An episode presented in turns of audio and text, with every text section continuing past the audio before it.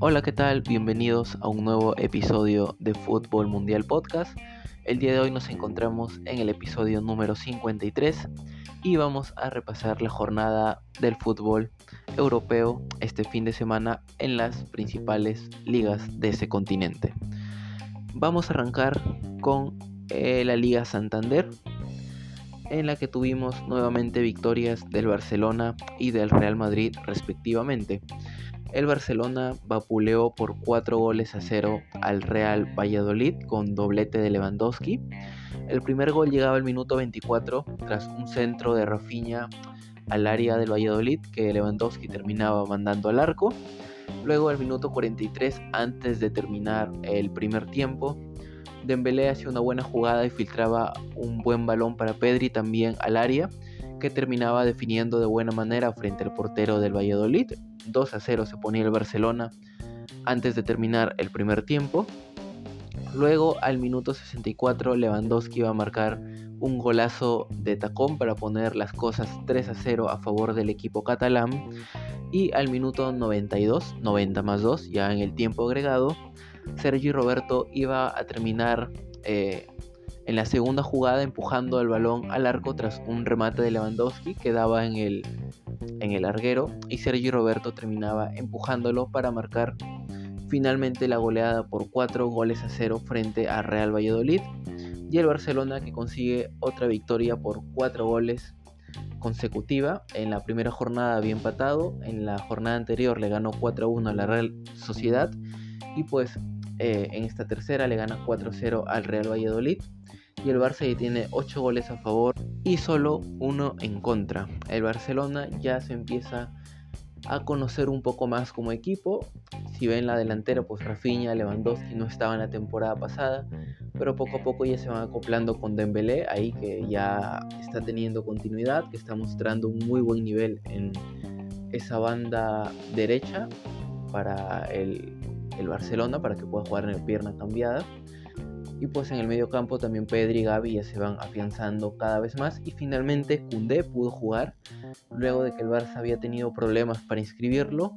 Pero eh, si no me equivoco, Laporta puso un aval propio, personal, para que se pudiera inscribir al defensa francés, que el día de ayer compartió puesto en la saga con Araujo, mientras que en las bandas, perdón, según la alineación oficial, Koundé jugó de lateral derecho, Araujo y Eric García de centrales, y Nico Valde de la cantera del, perdón, Alejandro Valde de la cantera del Barcelona jugó como lateral izquierdo.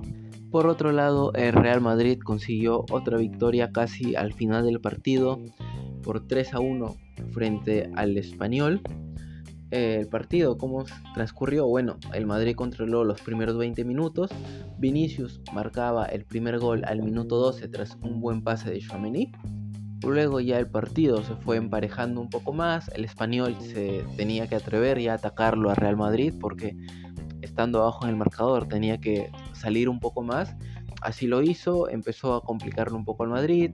El Madrid empezó a estar también eh, lento en las transiciones. El español aprovechó para empezar a incomodarlo y finalmente iba a empatar el partido al minuto 43 con un gol de José Lu tras un rebote ahí entre Courtois y Militao que el delantero español terminaba empujando a las redes de Thibaut Courtois.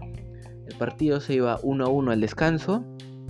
Ya en el segundo tiempo, el partido yo lo vi un poco más de ida y vuelta con ocasiones para ambos equipos. El español se animó bastante, empezó a jugar bastante bien, hay que decirlo. El Real Madrid apostaba un poco más al contraataque. Eh, luego Ancelotti ya termina metiendo a Camavinga, Rodrigo, a Ceballos para darle un poco más de frescura a ese medio campo, porque el partido estaba un poco partido, vale la redundancia, se había partido en dos el encuentro. Eh, no había casi eh, acción en el medio campo, sino que todo era transición de área a área. Y pues finalmente el Madrid, como ya nos tiene acostumbrados eh, durante estos últimos meses, termina marcando el 2 a 1 tras un centro de Rodrigo que Benzema termina eh, metiendo al arco del español. Con esto se ponía el 2 a 1 y ya al minuto 90 más 10, es decir, ya cuando habían transcurrido 100 minutos de juego, una jugada algo polémica ahí porque Ceballos iba por el balón, pero el portero del español el francés Leconte le terminaba pues pateando la pierna sin balón. Una jugada obviamente no fue a propósito, pero en su intento de rechazar eh, termina lastimando a Ceballos. El balón le quedaba a Rodrigo que la termina empujando para marcar el 3 a 1, pero pues el árbitro invalida el gol por la falta eh, que había ocurrido contra Ceballos y porque Rodrigo estaba en offside. Así que el árbitro se dirige al bar para ver la jugada bien y pues decide de que sí había sido falta contra Ceballos y termina expulsando al portero del español y cobra tiro libre a favor de Madrid. Benzema termina rematándolo y pues como habían expulsado al portero y el español ya había agotado todos sus cambios, un jugador de campo tuvo que eh, ponerse como portero y obviamente un jugador de campo no va a tener los reflejos de un portero que entrena todos los días esa posición y Benzema terminaba marcando el 3 a 1 para el Real Madrid que sigue con puntaje perfecto en esta liga 9 de 9 en sus tres partidos que ha disputado como visitante y la próxima fecha vuelve al Bernabéu para enfrentar al Betis que también está con puntaje perfecto tras haberle ganado 1-0 a los Asuna con gol de Borja Iglesias al minuto 34, jugó de local el Betis y pues con este resultado, este 1-0, también termina eh, como líder de la liga junto con el Real Madrid, ambos con 9 puntos. Diría que el Madrid primero por diferencia de goles, que tiene más 6 y el Betis más 5, pero eh, no, no se puede decidir de esa manera ya que oficialmente en la liga en caso de que dos equipos estén empatados en puntos, se define por el enfrentamiento directo que hayan tenido entre ambos, tanto en los partidos de ida como de vuelta. Así que es muy temprano pues para ver estos enfrentamientos directos, ya que apenas vamos tres jornadas de la liga. Otros resultados, el Celta de Vigo le ganó 1-0 al Girona con gol de Yago Aspas al minuto 49. Yago Aspas que sigue siendo el que eh, carga con todo el equipo del Celta y termina dándoles puntos importantes, en este caso tres puntos frente al Girona, que le permiten al Celta pues tratar ahí de posicionarse más en media tabla y por qué no tentar un cupo a competencia europea. Luego la Real Sociedad le ganó 1 a 0 al Elche, la Real Sociedad que eh, acaba de perder a Alexander Isaac ya que se fue fichado por el Newcastle. Así que vamos a ver si ficha otro delantero. Bueno, tiene a Cubo, pero Tío Cubo no es delantero centro, pero está teniendo buena performance en, en la Real Sociedad. Y pues la Real Sociedad ganó 1 a 0 Aleche con gol de Méndez al minuto 20, Miquel Merino iba a fallar un penal al minuto 34, pero el partido no pasó más y la Real Sociedad lleva 3 puntos de la ciudad de Elche. Luego el Mallorca le ganó 2 a 0 al Rayo Vallecano, para mí esto no era esperado porque el, Rayo juega bien de local, la temporada pasada estuvo invicto si no me equivoco durante media temporada sin perder como eh, local. Pero pues aquí el Mallorca fue mucho más efectivo con goles de eh, Muriki al minuto 13 y de Kangin al minuto 64 se lleva una victoria importantísima en sus aspiraciones para poder mantener la categoría. Luego, el Sevilla sigue sin levantar cabeza, perdió como visitante frente al Almería por dos goles a uno. Un Almería que ha llegado con toda esta primera división, va a luchar cada partido y pues va a querer quedarse en la máxima división del fútbol español. El Sevilla se iba a poner, eso sí, por delante primero al minuto 30 con gol de Oliver Torres. Al minuto 42 Ramazani iba a empatar el partido. Y al minuto 55 Umar Sadik que aún no sabemos si se va a ir de la Almería, si lo va a fichar otro equipo, marcaba el 2 a 1 y el Almería suma tres puntos importantísimos en su casa frente al Sevilla y el Sevilla que solo tiene un punto de 9 eh, perdió la primera jornada contra el Osasuna, empató contra el Valladolid en el Sánchez Pijuán y esta, esta ocasión vuelve a perder como visitante y no levanta cabeza. Por otro lado, ya para cerrar los partidos que ya se jugaron, el Getafe no pasó del empate 0 a 0 contra el Villarreal. Eso sí, en los últimos minutos hubo un posible penal contra, eh, bueno, a favor del Villarreal, pero finalmente el árbitro, tras revisar el VAR, pues decidió que no había penal y el partido quedó 0 a 0. Bien, quedan todavía dos partidos pendientes para esta jornada. El día de hoy, lunes, que estamos grabando este episodio 29 de agosto, el Cádiz va a recibir al Athletic Club de Bilbao y dos horas después el Valencia va a recibir en Mestalla al Atlético de Madrid. El Valencia que acaba de fichar a Cavani ya lo hará oficial pronto y el Atlético de Madrid que eh, va a tener a Sergio Reguilón procedente del Tottenham. Eso sí, no recuerdo si era como sesión o como compra permanente. A ver, déjenme revisar.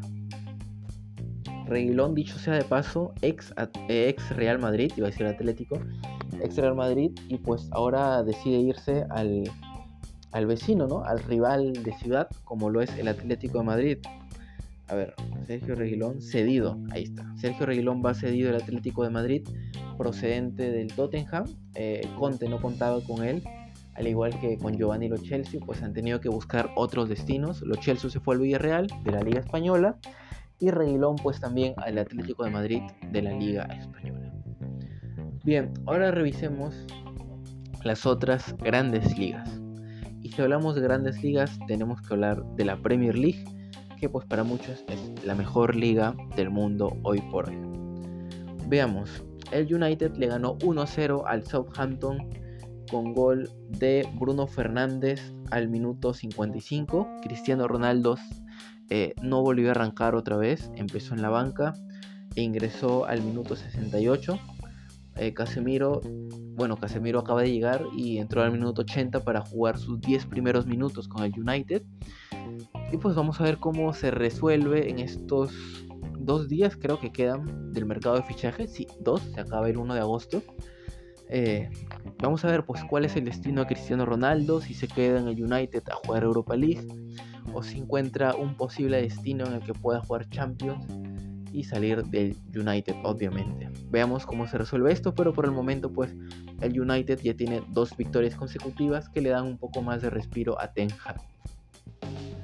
Bien, el City le ganó 4-2 al Crystal Palace, que para mí este fue el partido de la fecha en la Premier League. El Crystal Palace había puesto en ventaja al minuto 4 y 21, un autogol de Stones al 4 y de Andersen al 21 el de Andersen no fue autogol, fue gol del jugador del Crystal Palace. Estaba 2-0 el Crystal Palace. En el segundo tiempo, Bernardo Silva iba a descontar al minuto 53 y se iba a venir eh, triplete de Haaland al 62, al 70 y al 81.